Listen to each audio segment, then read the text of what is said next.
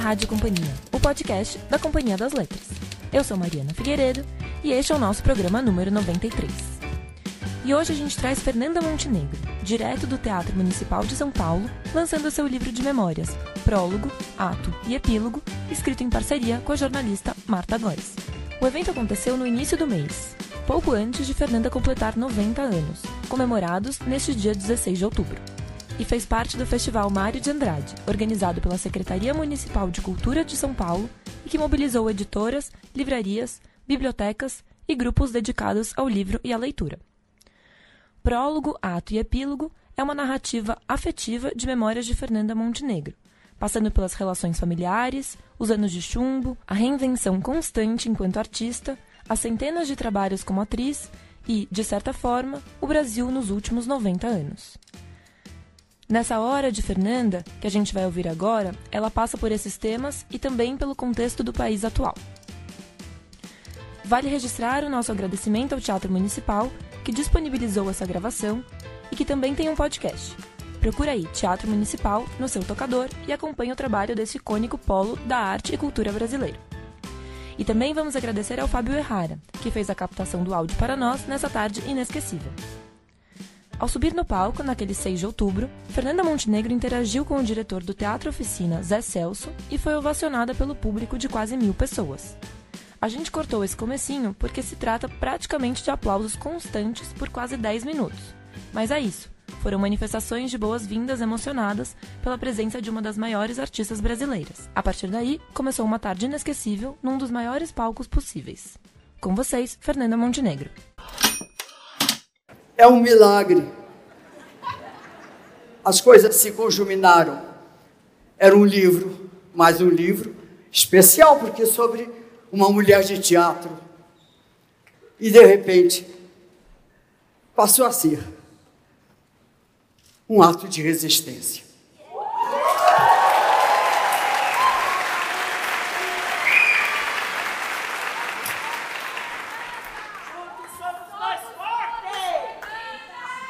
E nesta cidade, que é a cidade que acolhe todo artista de palco que por acaso está em crise aí por fora do Brasil, em torno dessa fronteira. Sempre São Paulo faz parte da história nossa, porque sempre numa hora de crise é São Paulo que nos socorre. Eu falo isso desde Desde os anos 50. Desde os anos 50. Fiz aqui as grandes amizades da minha vida.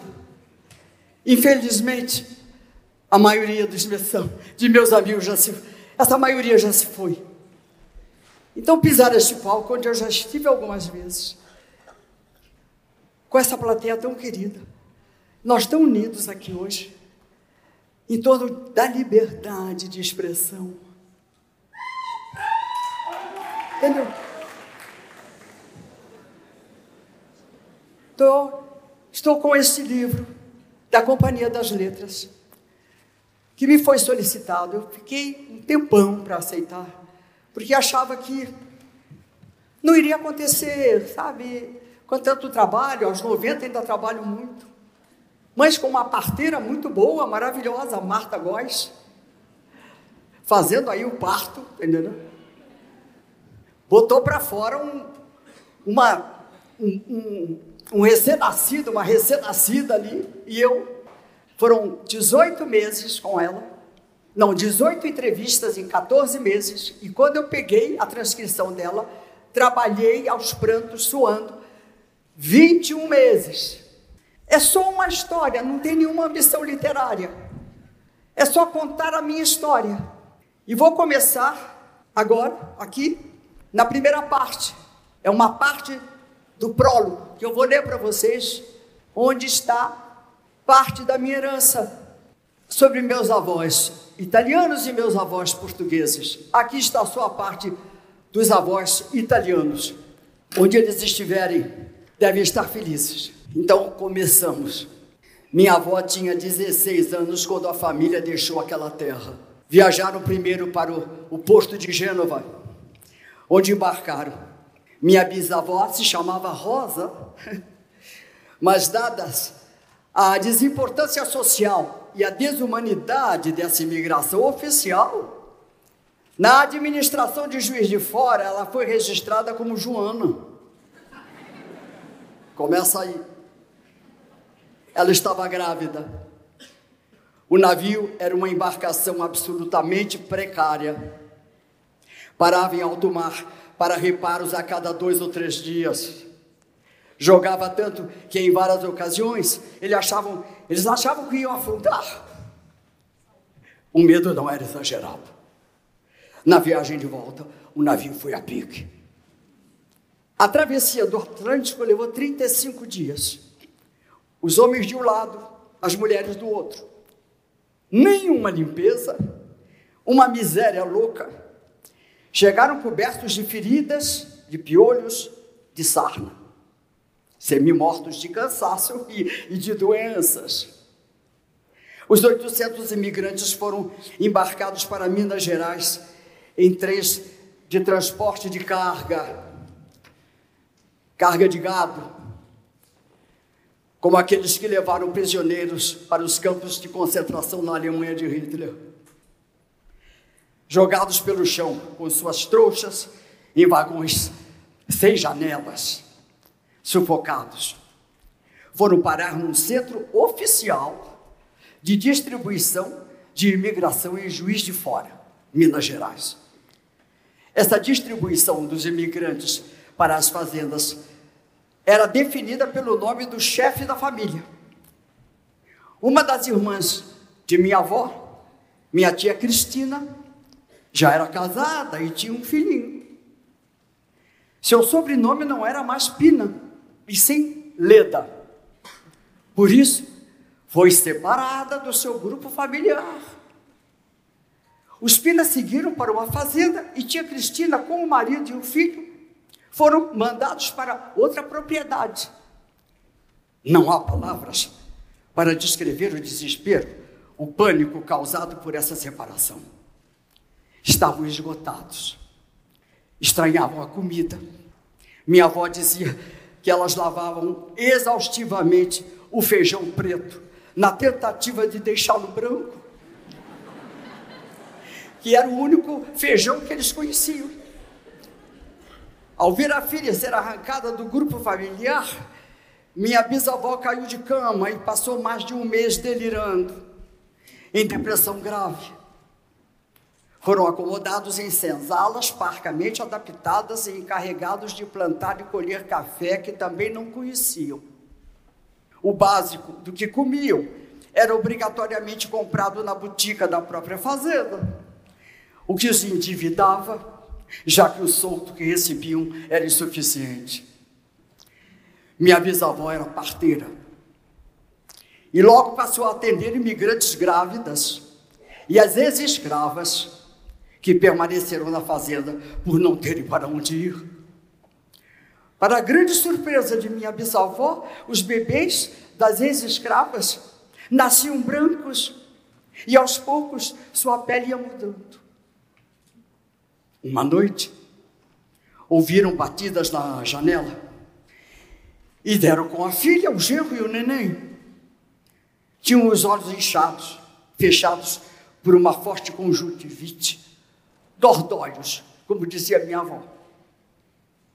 Um vigia que os viu entrar foi denunciar aos capatazes que a família Pina tinha posto gente estranha dentro de casa veio a ordem de botar para fora os recém-chegados. Não queriam encrenca com os proprietários, que eles voltassem para o lugar de onde eles, eles haviam saído. Diante disso, os Pina os Leda fizeram suas trouxas e na madrugada fugiram todos juntos. Fugiram para lugar nenhum. Andaram noites e dias ao longo da estrada de ferro central do Brasil.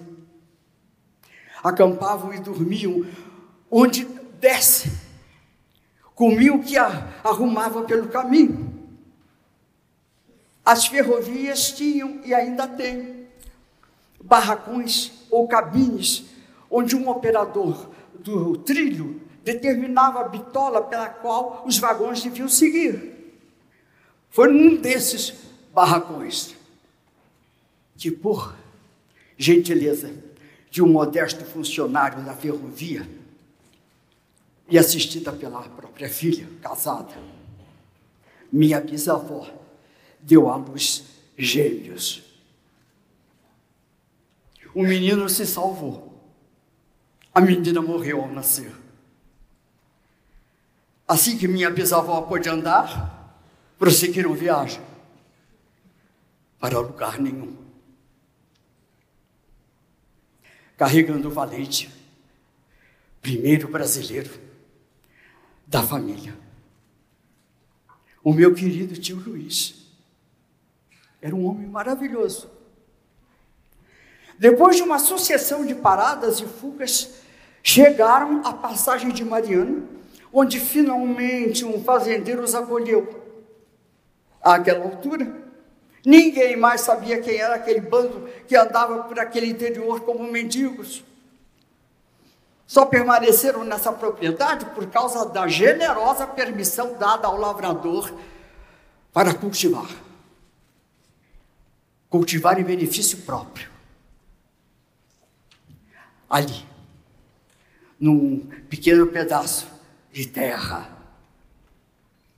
Puderam então fazer sua horta, criar seus poucos animais domésticos. E ali ficaram. Num tempo tão feroz. A benevolência daquele fazendeiro era uma raridade. Esse primeiro e mínimo ganho social acalmou os Pírios Leda. Ali começaram a se organizar como seres humanos, respeitados na sua comunidade. A riqueza prometida nunca aconteceu. E diante da desgraça que foi a vida por aqui, como voltar?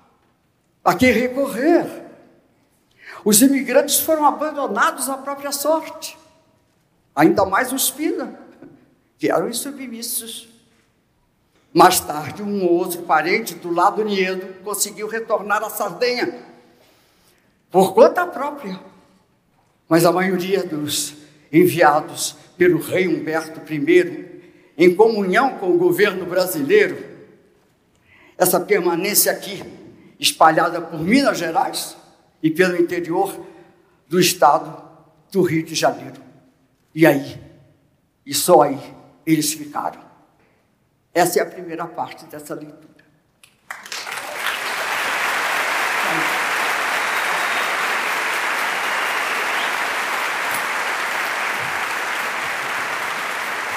Eu chamo agora Marta Góes, minha amiga, vem aqui.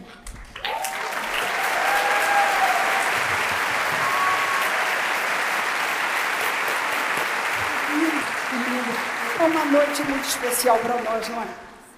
É uma noite muito especial. Boa tarde a todos. Só queria, antes de começar minhas perguntas para a Fernanda, dizer como eu estou honrada, como eu estou emocionada de estar aqui ao lado dela hoje. Queria agradecer demais essa oportunidade que a Companhia das Letras e principalmente você me trouxeram. Um beijo grande. Eu tinha um. Eu total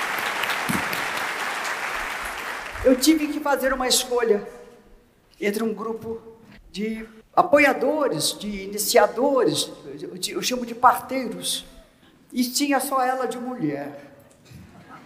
Eu já conhecia, a qualidade dela como jornalista, escritora, ligada ao teatro e mulher. Ela ia saber mexer comigo.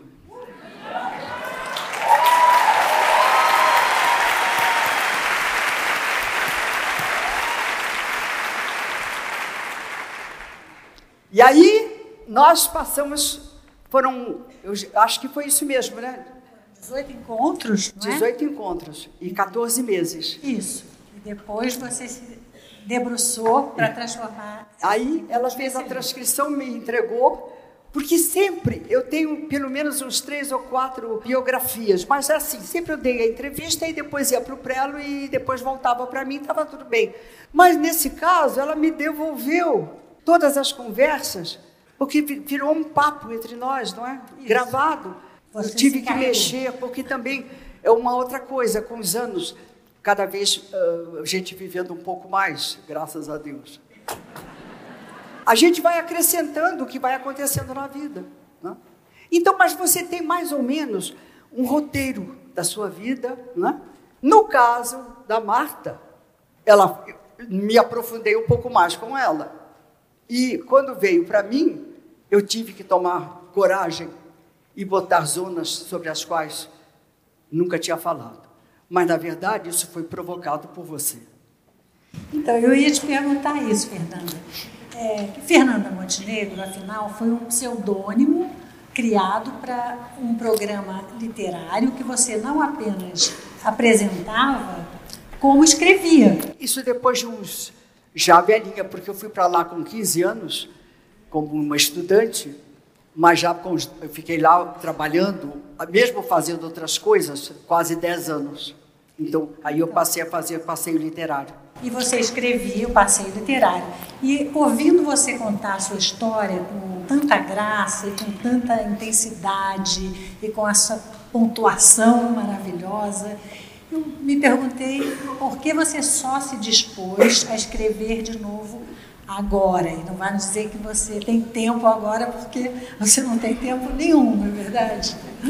Eu pensei assim, os filhos, os nossos filhos ainda sabem metade da nossa, das nossas vidas. Mas neto já começa num esquecimento. É natural. Então eu pensei nos meus netos. E na verdade, Marta, quando a coisa foi sendo desenvolvida, eu vi que tudo que está neste livro é resultado também de uma maneira trágica, de um país que toda hora está começando. Então você faz um movimento artístico, você se envolve, você se entrega, aí vem um, um, um, um raio qualquer.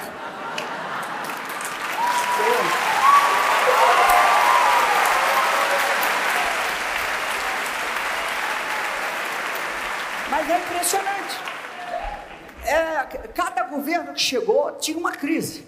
Nós pensávamos que isso já tinha acabado. Não, estamos aí. Aí fiz, aí eu aceitei fazer o livro. Mas aí você fez questão de escrever com a sua mão, depois de tantos anos, não é? É. Do passeio literário. Eu, eu, é porque eu falo com ponto. Eu gosto de ponto. Eu não vou lá, ponto. Mas se eu quiser, vou. Ponto. Mandou muito bem nos pontos, mandou bem. Fernanda, eu queria perguntar também, é, você dedicou esse livro aos netos, como você disse, e eu lembrei que, como você contou, seus avós é, gostavam de falar da terra que tinham deixado para trás e contar tudo a vocês, como se quisessem deixar impresso. Exatamente. E você queria, gostaria de deixar especialmente para os seus netos desse relato? O que gostaria que eles guardassem? A resistência.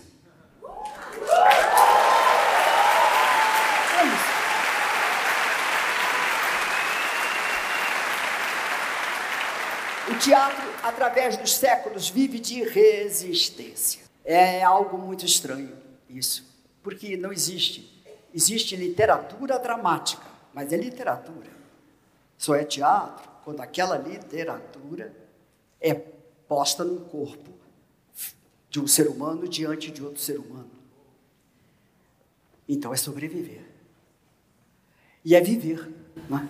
Isso, e esse seu relato concentra, sintetiza essa resistência. Né? É, eu até eu, eu, teria, eu vou ler mais um trechinho com Sim. você perto de mim e depois eu lerei mais um trechinho ainda com ela perto Sim. de mim, graças a Deus. É isso aqui que você está me perguntando. Eu entrei, então, no curso de secretariado da Escola Berlitz, que compreendia português, inglês, francês, datilografia, estenografia e correspondência comercial nas três línguas. Curso de quatro anos. Quando me formasse, eu, eu poderia trabalhar como secretária numa firma, ou quem sabe, não é? Não se sabe, como aeromoça. A mais moderna das carreiras femininas da época. Poderia também dar aulas básicas de português para estrangeiros na própria Berlitz. O que fiz? Foi onde eu fiquei ali, trabalhando, já de início trabalhando e estudando. Isso já com 19 anos. Essa oportunidade me abriu um convívio direto com estrangeiros de muitas origens. Era o fim da guerra, principalmente com os tantos americanos daquele pós-guerra, é? Eu dei aula a um bom número de veteranos de guerra americanos. A propósito, numa aula, eu ouvi indignada de um deles o quanto ele lamentava o fato de o Brasil Central ainda não ter sido explorado naquela época. Essa terra tinha que ser dada aos americanos. Eles fariam dela uma nova Califórnia. Pois o que seria o paraíso californiano se tivesse continuado nas mãos daqueles mexicanos preguiçosos? Eu me senti agredida. E eu falei para ele: a terra não é sua.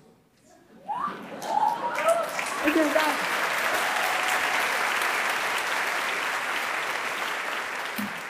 Eram muitas as frases absurdas que eu ouvia um ex-oficial da RAF explicou que só havia um exército à altura dos soldados da Inglaterra, o exército alemão. Um veterano de guerra. Daí a honra e a glória da vitória inglesa sobre os alemães. O idiota ignorava a luta mundial contra o nazismo. Entre os descontraídos, Tive uma aluna, uma senhora gorda, americana, que logo me perguntou qual era a tradução de as. Respondi, bunda. Numa tradução amena. A mulher se pôs às gargalhadas, tanto que quase caiu da cadeira. E repetia: bunda, bunda, bunda. Ela foi tomada pela sonoridade da palavra, bunda. Assim que nos cumprimentávamos no início da aula, ela dizia, rindo, bunda. Era esse, agora eu vou responder a você. Era esse o meu universo, ainda estudante. Nos meus 15 anos, isso quatro anos antes dessa, desse encontro com o americano. Quando eu vi o seguinte anúncio durante uma programação da rádio MEC, você que é estudante, venha participar do Radioteatro da Mocidade. Costumávamos ouvir a Rádio Nacional e a Rádio MEC. A Nacional era uma potência com suas novelas, seus programas, programas de auditório. Nós até algumas vezes frequentamos esse auditório equivale ao que é hoje a TV Globo. A Rádio MEC, além de ser uma emissora de, extrema, de extremo prestígio cultural, com programas de música clássica e de divulgação educacional, tinha uma atração irresistível para os italianos da minha família. Óperas, operetas, canções, música folclórica, Tito Schipa, Beniamino Gilli, Cláudia Muzio, Lili Pons, Tino Rossi, Tuta Rufo, Amelita Galicusti, Bido Saião, do repertório folclórico, eu lembro de Estelinha Egg e Valdemar Henriques. Seu slogan era: pela cultura dos que vivem em nossa terra, pelo progresso do Brasil. Frase criada por Roquete Pinto, considerado o pai da radiodifusão do país. O rádio era o mais poderoso meio de comunicação da época e parecia que seu poder duraria para sempre. Com tal visão, a emissora pretendia formar jovens que fossem, no futuro, instrumentos preparados para uma rádio cultural. No impulso, Até mesmo para mim, surpreendente, eu criei coragem e procurei a sede dessa estação, em frente ao campo de Santana. Fui sozinha. Não era um prédio grande. Nos dois primeiros andares ficava o Instituto Nacional de Cinema e a Rádio MEC ocupava os dois últimos andares, as redações embaixo e os estúdios em cima. Preenchi um formulário e eu voltei para casa. Achei que não, não ia acontecer nada. Dois meses depois, recebi um telegrama solicitando que me apresentasse na rádio. Oh, lá pediram-me que lesse um poeminha, nem me lembro o nome do poema, e me aprovaram. Percebi espanto em meus pais, mas certamente duvidaram que aquilo daria em alguma coisa, porque o melhor que poderia estar nos meus anseios como jovem daquele tempo era casar. E tudo se ordenaria no devido tempo. Calma. Não houve sequer proibição da parte deles. Hoje, eu sei que eu fui atraída a esse teste pela possibilidade de chegar a algo imponderável. Essa é a palavra que transcendesse o apenas fazer. Na minha sensibilidade, eu já intuía que, como mulher, precisava me acalmar numa profissão que deveria ser votiva e livre. Buscar um mundo absolutamente sensível.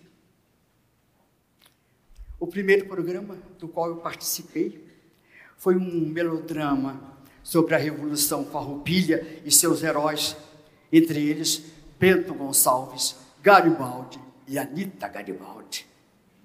Lembro da voz do locutor. O Rádio Teatro da Mocidade apresenta assim: A Moça Chorou. Aí entrava a sonoplastia e nós, com o texto na mão, lendo, chorando, gritando. Como acontecera lá atrás, quando aos oito anos interpretei um menino, no caso, um sargento, no futuro, mas naquele tempo era só uma criança. No teatrinho da igreja, eu não fiquei nervosa, não tremi. Senti que fui muito bem. Em nenhum momento eu me vi estranho aquilo. O texto lido era uma adaptação da peça de Hernani Fornari, autor gaúcho bastante conhecido naquela época. Eu fiz o papel de uma mocinha que amava Garibaldi. Era Manuela, não Anitta. Não cheguei a tanto. Essa coincidência, o amor por esse herói, Garibaldi, talvez explique a aceitação subliminar por parte de minha família. A busca de uma adolescente de 15 anos por um meio de expressão, um trabalho totalmente fora de sua herança social. Por quê? Tratava-se, imagina, de uma história com Garibaldi. Manuela amava Garibaldi. Sempre percebi em minha avó uma visão extremamente romântica desse herói italiano. O que mais lhe tocava era a história de quando, depois de muito, muito tempo exilado aqui na América do Sul, ao atravessar um bosque em seu país, o guerreiro ordenou que a tropa parasse e que os soldados se calassem. Um pássaro cantava. Naquele silêncio, o revolucionário Garibaldi, emocionado, ouvia novamente, após tantos anos, o canto de um roxinol. Garibaldi é o grande herói popular da unificação da Itália. É um guerreiro mítico para os sardos, porque o primeiro rei da pátria unificada foi Vítor Emanuel II, rei da Sardenha. Pois é, e eu aqui, dando voz à jovem e doce Manuela, apaixonada por Garibaldi. Estava eu nesse papel, eu, neta da sarda Maria Francisca Pina. É isso.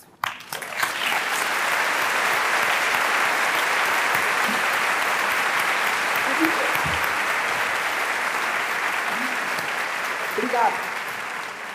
Deixa eu perguntar sobre, ainda sobre o seu trabalho de escrever. Você comentou comigo uma vez, é, já no, no, final da elaboração do livro, concluindo o livro, que no teatro, quando você não fica muito satisfeita uma noite uma, com uma apresentação, sempre tem uma oportunidade para você fazer diferente, fazer melhor no outro dia. E na palavra escrita tem essa prisão, que depois de um certo ponto está fixada, não tem mais jeito. Eu queria que você comentasse um pouco sobre essa possibilidade maravilhosa que é poder fazer diferente a cada vez, a cada dia. Eu não sei como é que um escritor faz um ponto final. É, eu tenho inveja disso, eu não sou escritora. Também um artista plástico, né? chega na sua obra, põe lá o nome num quadro, termina uma, uma escultura. Porque todo dia a gente é a mesma coisa, mas é um pouco diferente. Né?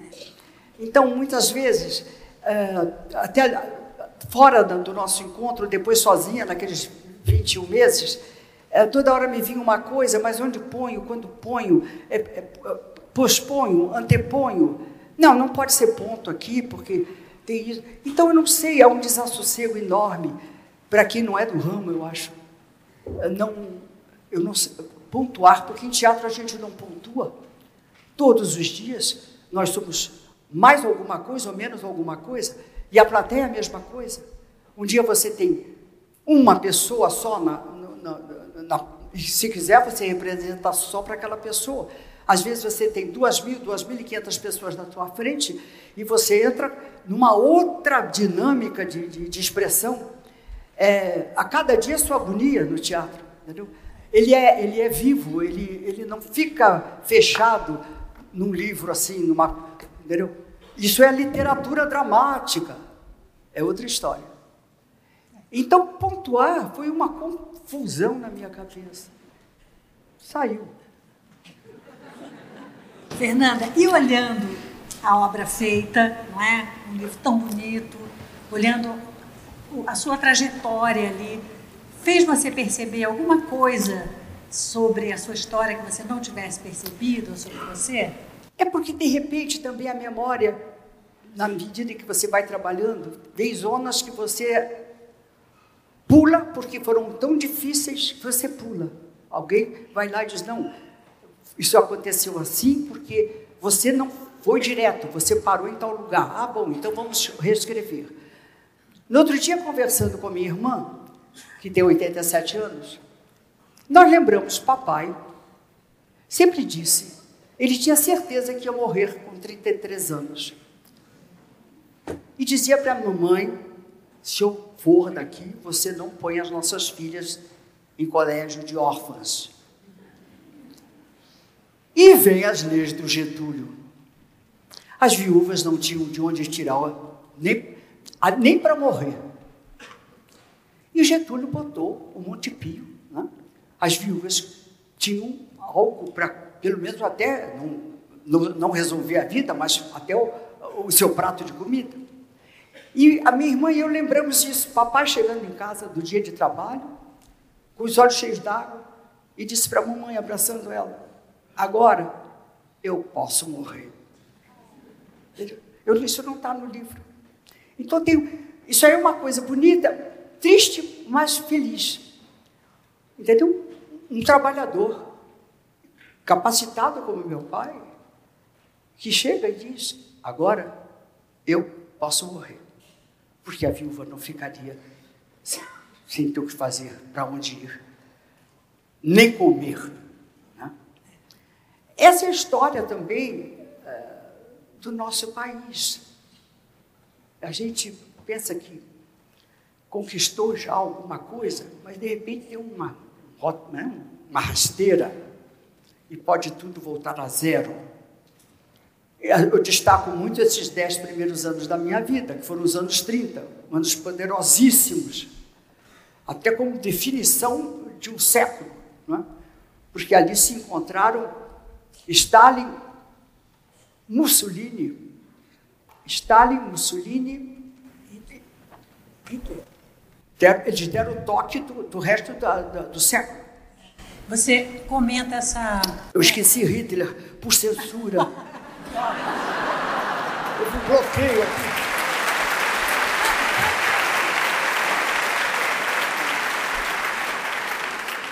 Você, você muitas vezes comovida, lembrar, né? E, e, uma das vezes que você se comoveu mais foi quando você lembrou da sua escola do tempo do Getúlio, né? da sua escola pública, onde você convivia com crianças que não tinham Era um, nada. E... Esses anos 30, é, o colégio público aceitou menina e menino. Nos anos 30, por mais fascista que tenha sido, Getúlio deu o voto feminino os colégios públicos tinham comida para quem não podia trazer de casa. Davam cadernos, lápis, borracha. Houve uma, houve um, uma organização de uma independência real no Brasil a partir desse período. Porque até ali eram só obras do Império, sabe? Toda hora um general lá saía e entrava outro, compreende? Então, É, e veio esse homem, compreende? Era uma tendência fascista dele, tinha Mussolini como herói, sei lá, como referência, mas ele deu uma organização à vida trabalhista, à cultura. O Capanema tinha uma organização de gente de esquerda, né? É, todos com o coração na mão, sei lá o quê, mas estavam ali, organizaram Está no livro que eles organizaram como, como esteio de uma cultura voltada para o Brasil. É isso. Agora, mudando para o, o teatro de novo, Fernanda, é, você conta que durante 70 anos você nunca teve o seu cabelo, teve sempre o cabelo do personagem que você estava fazendo. Só agora. Esse é meu.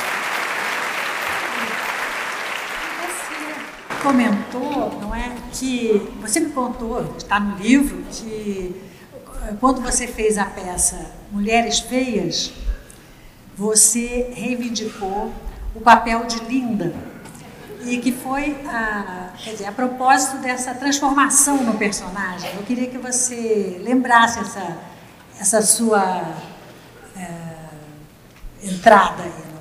É, era um papel grande, era o segundo papel da peça, mas era uma mulher abafadinha, filha de uma mulher poderosa, que era Morinô, não é? dois metros de altura, não é? é era uma generala. Né? E, e o meu papel seria dessa filha massacrada, sem caráter. Eu aí pedi outro papel. O outro papel era de uma jovem liberta, chegada de Londres, comeu todos os homens da peça. Era um terror, tanto terror que no melodrama a tia Morinô mata ela. Entendeu? Aí eu cheguei e falei que eu queria fazer essa. O produtorzinho lá olhou, achou que eu estava maluca. Porque o outro papel era o segundo. Senão eu quero fazer esse, essa, essa diaba me deram a diaba. E lá fui eu, na diaba. E foi um encontro com o outro lado meu, entendeu? Que veio para fora. Foi uma, uma, uma, aceitação de crítica absoluta, um grande sucesso de, de público. E aí eu vi que soltei uns demônios aqui dentro, tá entendendo? O teatro tem isso. Eu, no outro dia, no, no, no, Bial, né, eu falei da Dercy Gonçalves, que era minha amiga, assim, nos trocávamos, assim, com, com flores. Com... Era uma diaba em cena, era, um, era uma, uma, um vigor absoluto. E muito só na sua, na, sua, no seu, na sua luta pela liberdade de dizer o que quisesse, os absurdos que quisesse. Mas lá, na particularidade dela, era uma uma boa mãe de família, uma senhora sentada, uma filhinha que casou direitinho, está tudo bonitinho, entendeu? Mas aqui no palco, baixa uma outra entidade, sabe? Quem quiser aceitar, que aceite. Quem não quiser, não apareça no teatro. Não é obrigado.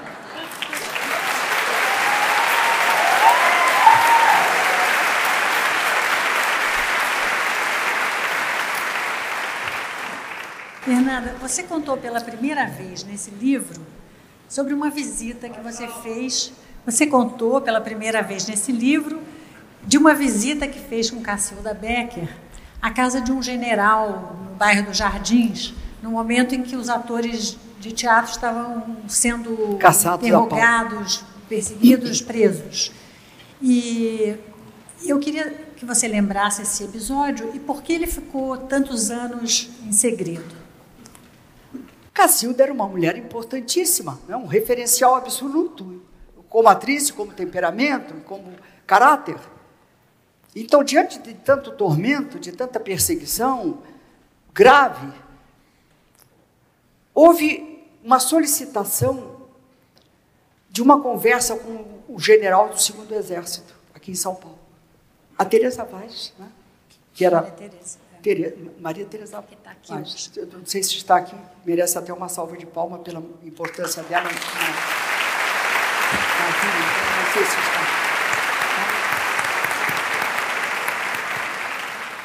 Ela secretariava Cacilda. E eu, eu, eu não tinha intimidade com Cacilda, era uma, uma, uma atriz lá no altar. Eu perguntei para Cacilda, mas você quer que eu vá com você? Eu quero que você venha comigo. Eu, é você que eu quero que venha comigo. Aí fomos. O general não recebeu a gente. Não recebeu Cacilda, porque, além do que, ela, ela dirigia o setor de atendimento teatral social do Estado, não é isso? E ela falou com esse o, o filho dele, disse que era o filho dele, na casa dele.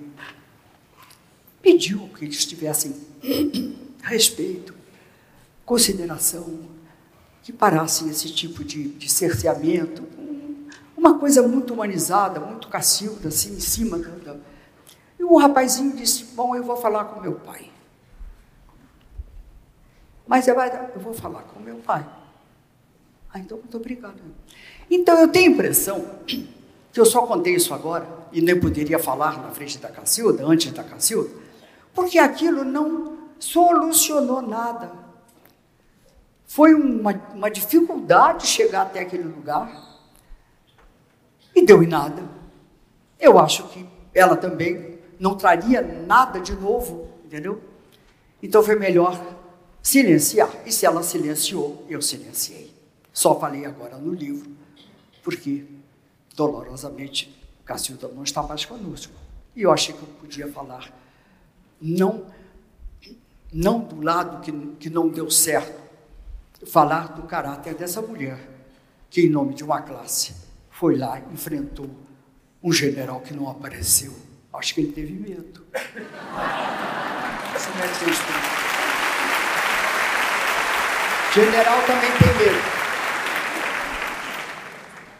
Fernanda, você é, subiu às vezes em palanques pelas diretas, pelas frustradas eleições. Com muitas diretas. atitudes políticas. Eu destaco no, no livro as diretas, porque isso foi um, um arrebatamento, assim, é, é por aí que nós vamos, é pelas diretas.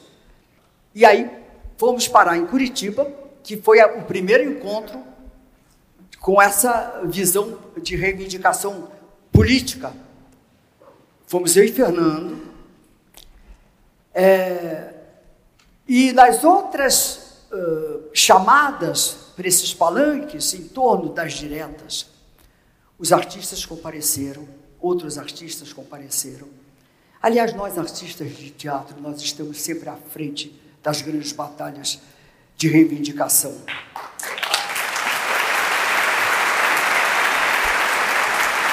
Não somos só nós, não somos só nós, mas a gente enfrenta, a gente vai na frente, a gente vai na frente, fisicamente porque sempre estamos na frente fisicamente. Lá foi um, um, um, um apelo, penso eu, como disse aqui, de chamar o público, não é? Porque a classe uh, política estava toda ela coada. De repente, assim, um milhão de pessoas na frente de um palanque, assim, querendo os políticos. E nós todos fomos para fomos para trás do palco. E os políticos vieram para frente. Mas nem assim as diretas saíram. Porque se as diretas tivessem saído, a história nossa seria outra. Outro caminho. Seria outra.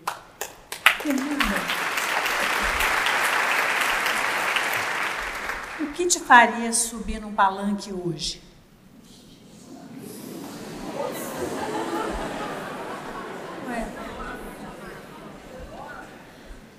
Eu preciso ainda entender o processo todo.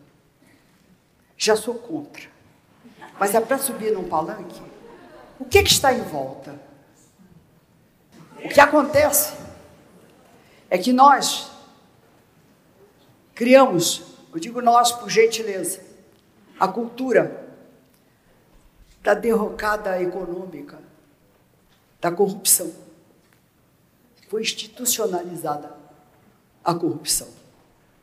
E com isso nós não temos nem uma direita, nem um centro e nem uma esquerda, porque todos se mancomunaram, ou levando ou calando.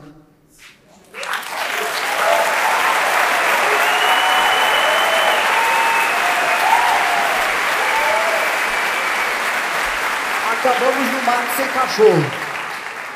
Acabamos no mato sem cachorro. A única saída que eu vejo, assim, domesticamente, pelo amor de Deus, é acabar com a reeleição. Boa! Boa!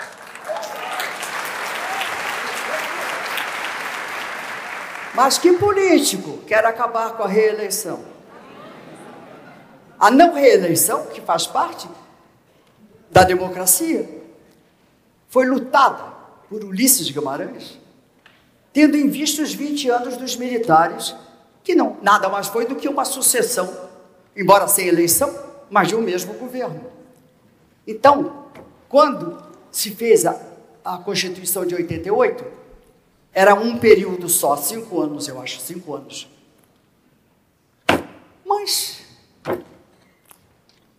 alguém, né, o nosso querido Fernando Henrique Cardoso, lutou para reeleição. Foi reeleito. E já se falava naquele tempo em 20 anos no poder, estão lembrados? Veio o PT com reeleição. Também, se estão lembrados, 20 anos no poder. Eu sou uma mulher de teatro, eu sei ler dramaturgia. 20 anos ficaram os militares como é que um novo pensamento democrata vai, em princípio, querer 20 anos de poder?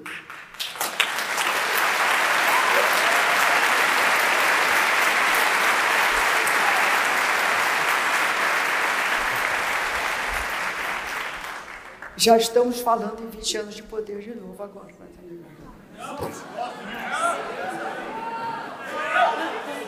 Antes de um ano de governo já está falando em reeleição. A conversa está tomando um caminho. É, mas é, a gente tem que se explicar, porque é impossível essa nossa profissão não se jogar dessa forma. Entendeu? Então, eu estou respondendo Isso. ao que você me perguntou. Então, eu vou te, vou te se há alguma luta, se há algum movimento, é fim da reeleição, um tempo de cinco, seis anos de governo, bota outra coisa. Mesmo que venha o mesmo partido, já é outra pessoa. Não vejo outra saída. Fernanda, você tem comentado, né, nos últimos tempos, principalmente, lamentado, né, o, o desprestígio da que se chama da cultura da arte, não é? é. E o, em especial do teatro. E, e no entanto, todo, toda essa gente está aqui hoje para ver uma atriz falar de um livro. E o que, que você pode pensar a respeito disso? Nós somos imortais, gente. A nossa cultura, qualquer uma cultura das artes não não tem como destruir a cultura das artes, porque não é só o teatro. Em São Paulo ainda tem a sinfônica maravilhosa, tudo bem, mas os teatros estão abandonados. Ah, não tem nem circo. Vocês sabem de circo? Não sei. Mas também no campo da dança, dos compositores, não só, estou falando de até. Tudo se faz em, em, catacumbas, monólogos em catacumbas, solos de um instrumento em catacumbas, compreende? Porque também quando você abre com algum poder econômico, como o caso agora do, do Rock in Rio, né? Mas vamos lá, compreende? Não acontece roubo, não acontece uh, tiro, não acontece nada. Tem milhões de pessoas expressando uma, uma, uma, uma, uma possibilidade de comunicação artística, sim. Eu não, não, não tenho preconceito de ordem nenhuma, entendeu? Então, como a gente vai viver sem arte? Não, a gente vai fazer arte dos estertores, mas vamos fazer arte, sim. Não, é, somos imorredouros. Ninguém acaba conosco. E aqui Ninguém. é longe de ser uma catacumba.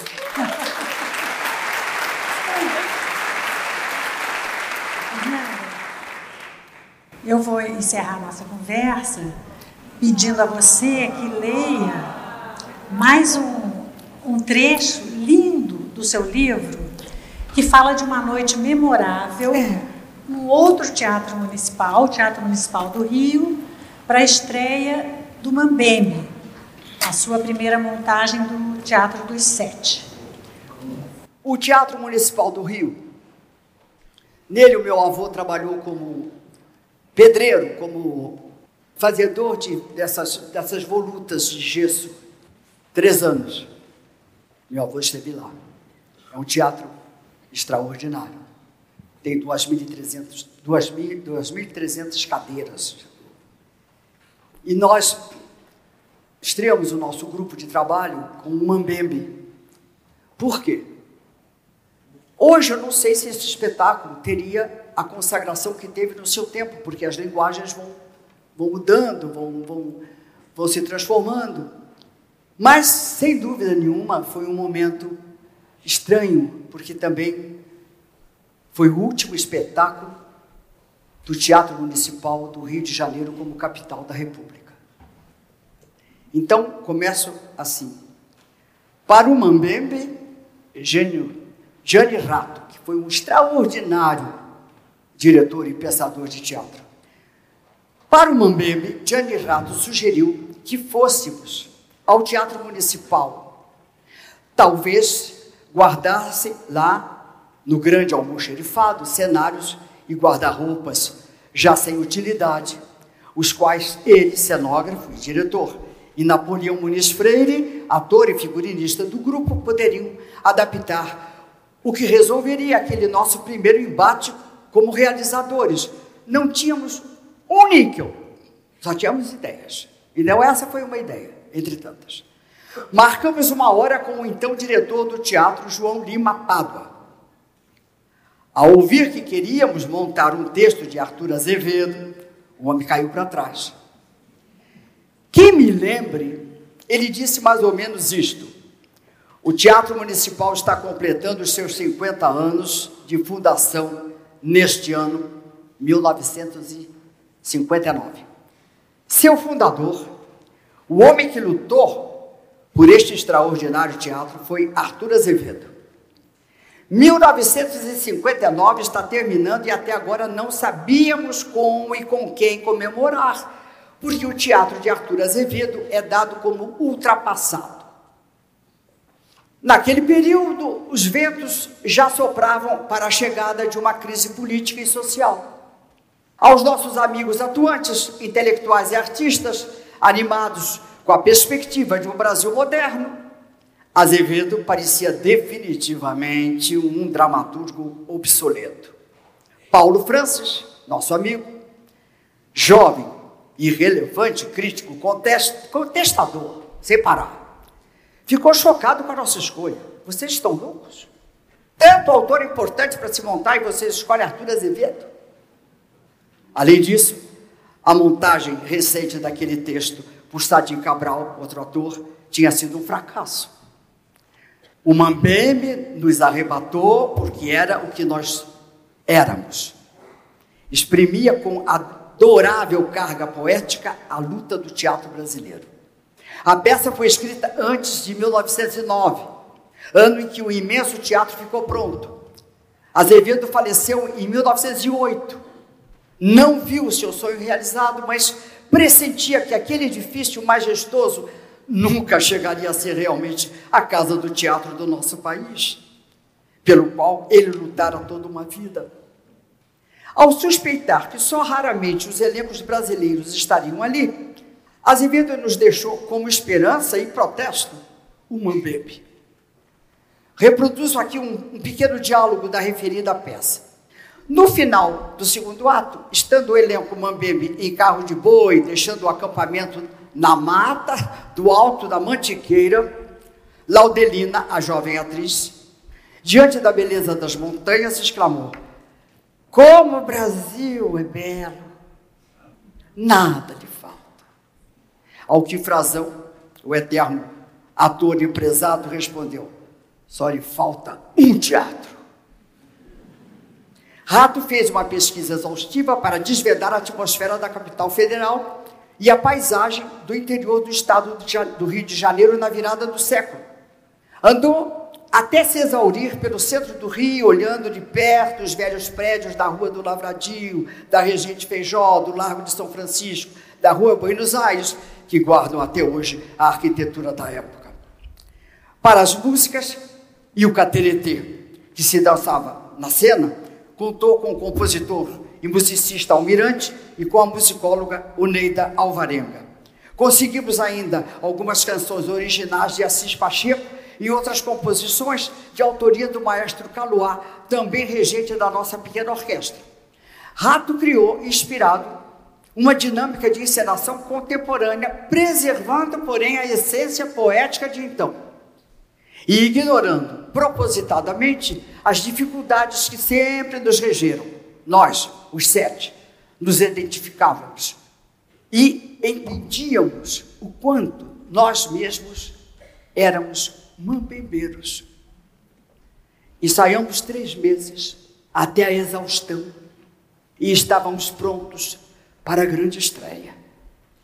Seria a primeira vez que aquele imenso elenco enfrentaria aquele imenso palco e aquela descomunal plateia de 2.300 cadeiras, lugares.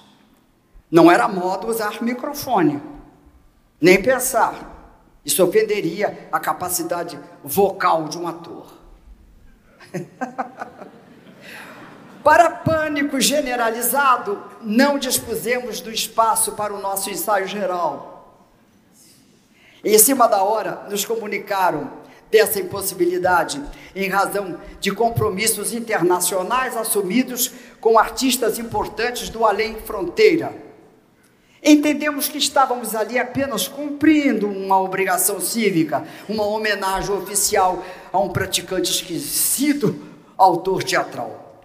O espetáculo tinha de ser feito sem maiores demandas. Pouco antes do início da apresentação, Rato reuniu um elenco de 80 participantes, todos muito tensos diante da enorme plateia, e ordenou: caia o que cair, entre o que entrar, vocês continuem no texto e nas canções. E milagres de Deus, de Dionísio ou de São Genésio, o espetáculo saiu perfeito, como se estivesse em cartaz há meses. Ao abrir-se o pano, naquele palco imenso, totalmente vazio, entra uma atriz negra que atravessa a cena cantando sem acompanhamento um pregão de rua. Desce então o primeiro telão, é a casa de Laudelina, a protagonista, onde o ator empresário Frazão a convida para ser atriz da companhia de teatro que é dele. Ela e a Dindinha aceitam. Desce o segundo telão, representando um botequim do centro do Rio. A monumental plateia começou um aplauso e fervoroso. O dono do botequim, interpretado pelo excelente ator português, já de meia idade, Armando Nascimento, disse com seu sotaque para um freguês qualquer: Vocês veem dois artistas dizerem-se horrores um do outro, parecem inimigos irreconciliáveis, mas a primeira desgraça que aconteça, um deles abraçam-se e beijam-se. Boa gente, injustamente julgada, dizia o ator. Aí entro eu, a muito jovem atriz amadora, Laudelina Gaioso, vinda de um grupo de Tucatumbi, personagem baseada na vida de Lucília Pérez, com quem já idosa eu estava em 52 trabalhando. É uma, é uma coincidência inesperada. A personagem Laudelina é contratada junto com a sua Dindinha, interpretada pela veterana e maravilhosa comediante Graça Moema. A Dindinha se viu, felizmente, obrigada a acompanhar a filhada, agora atriz profissional, que não poderia jamais participar de uma excursão fora do seu bairro, longe dos seus olhos. O noivo da mocinha, colega amador do mesmo grupo, vendo-se obrigado, como cavalheiro, a cuidar das duas, se ofereceu para ser ator. E o rapaz, esse papel foi dado a Sérgio Brito.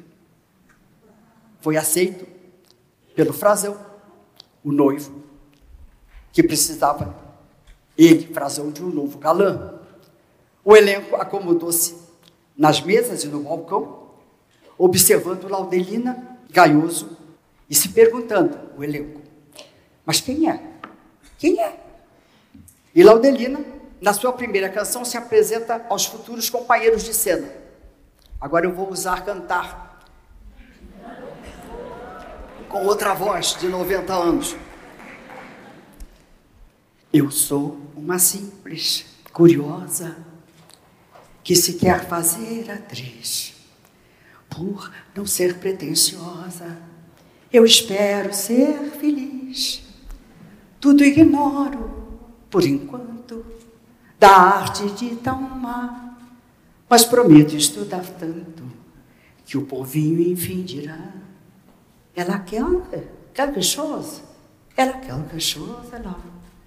O que me anima e consola na carreira que me atrai é sair da mesma escola, de onde tanta artista sai, quanta moça analfabeta que não sabe o berba, fez-se atriz, atriz completa, e do público ouviu já. Ela quer quelque chose. Ela quer quelque chose lá. Ela quer quelque chose. Ela quer quelque chose lá.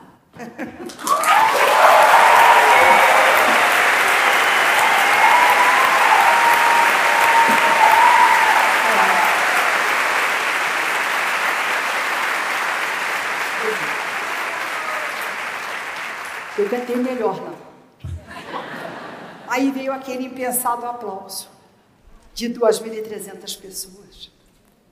Eu nunca tinha vivido tamanho choque.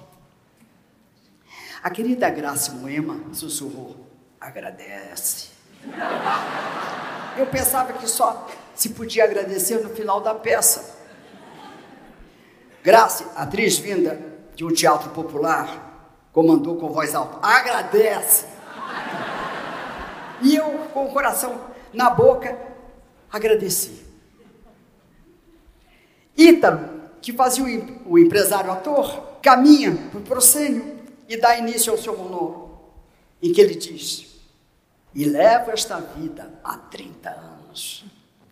No fim de, da fala, aplausos e aplausos. E as palmas continuaram arrebatadas. E cada cenário recebia esse aplauso. Cada cena. Criou-se um frenesi, uma eletricidade emocional naquele enorme teatro. Inalcançável orgulho arquitetônico nessa área de arquitetura em nosso país. No fim do espetáculo, além dos aplausos, lenços acenavam para nós. Coisa estranha. Toda a plateia de pé, ninguém ia embora. A direção do municipal, diante do imenso sucesso, estendeu a nossa temporada por mais três semanas naquele palco. Fato raríssimo, ainda mais por se tratar da montagem de um texto brasileiro dito ultrapassado. Ah, já era madrugada. E o generoso congraçamento entre plateia e elenco se estendia pelos corredores, pelos halls, pelos bastidores e camarins. Até o término da temporada, víamos filas de espectadores pela Avenida Rio Branco afora, filas de espectadores sem parar, e na plateia sempre 2.300 pessoas acenando lenços e lenços, num ritual de união e de adeus. Aí é que era. Como os atores daquela trupe Mambembe. E através do texto de um autor fiel à sua brasilidade, nós, cidadãos desta nação, fomos levados para o não espaço de uma nova capital, tão alucinadamente inventada e ainda mais loucamente construída. Nessa época. Desde o tempo mais arcaico, o teatro, mesmo desacreditado como agora, sempre foi simbolicamente poderoso, como num milagre. Durante três semanas, naquele imenso tablado. Aconteceu, sim. A inconsciente despedida de uma multidão à capital social e política do Brasil.